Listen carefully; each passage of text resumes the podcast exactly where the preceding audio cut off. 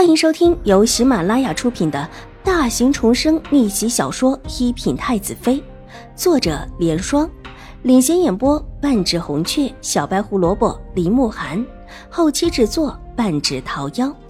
喜欢宫斗宅斗的你千万不要错过哟，赶紧订阅吧！第三百六十五集。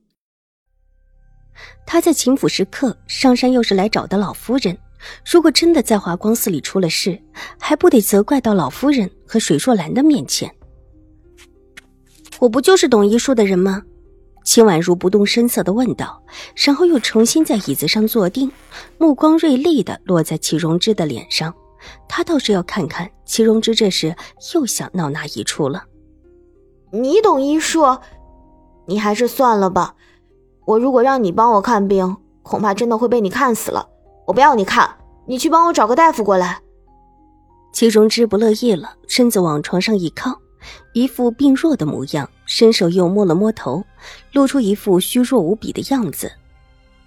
秦婉如，你如果不愿意，我就请老夫人帮我去找。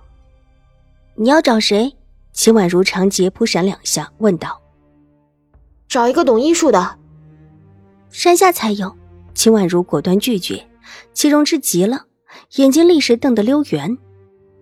可我还要还愿，现在还不能下山。我找不到医术好的人，这满山这么多的香客，你总不至于让我一个一个替你去问吧？秦婉如嘲讽的勾了勾唇角。两个人纵然在外面装的有多么的和睦，实际上也就只是装装罢了，谁也不会当真。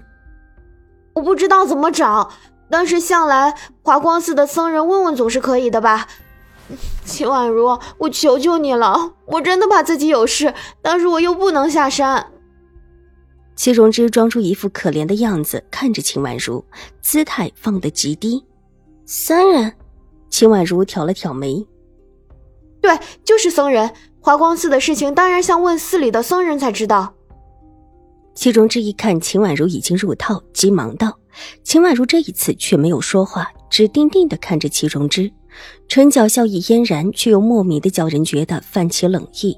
齐荣之被他看得心慌了起来，左右四顾起来，眼神乱瞟，显得心虚的很。你自己不会让丫鬟去找？你上山不也带了两个丫鬟过来吗？春意和春熙两个丫鬟就站在床前伺候。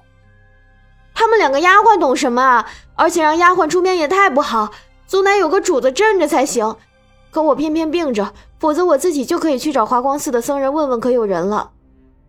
齐荣之支吾着把话推开道：“这话听起来还有几分道理，很是有话。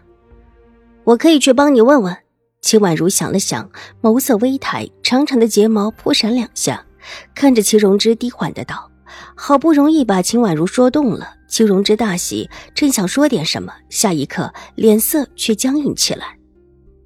但你得说说，你到底想干嘛？我我哪里有想干什么？真的是因为我想还愿。戚荣之咽了口口水，觉得在秦婉如的水眸的注视下无所遁形的感觉，但随意牙一咬，对上秦婉如的眼睛。秦婉如，你什么意思啊？不想帮我就不想帮我？你们秦府之前还说要好好照顾我的，这会子居然帮个忙，请个好点的大夫都不愿意。说完，拿起帕子，居然抹起了眼泪。看他这么一番做作的样子，秦婉如心里已经有了一些底。齐荣之图谋的事情，应当是和医术或者大夫有关。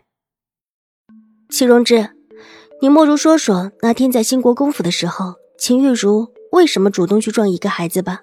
如果不说，那也别指望我帮你。我会跟祖母说，你好的很，什么事都没有，就是故意装着的。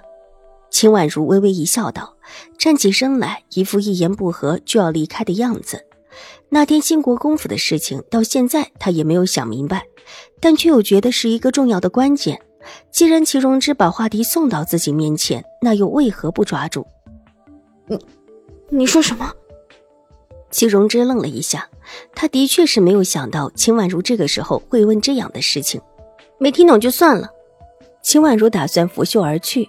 玉洁更是先一步往门口走去，突然听得齐荣之叫唤一声，秦婉如脚步微停，缓缓转身，说吧。秦婉如重新坐下，眸色平和。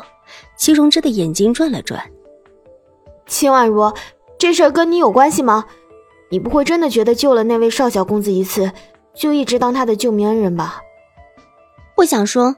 秦婉如没有理会他的嘲讽，只挑了挑柳眉，意态慵懒的道，眼底的威胁很明显。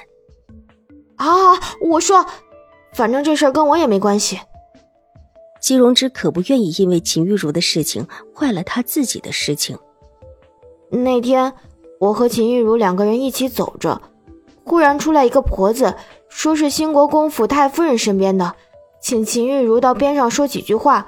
秦玉茹于是就带着她的人和婆子到一边说话去了。我想听，但是听不到，隔得有些远。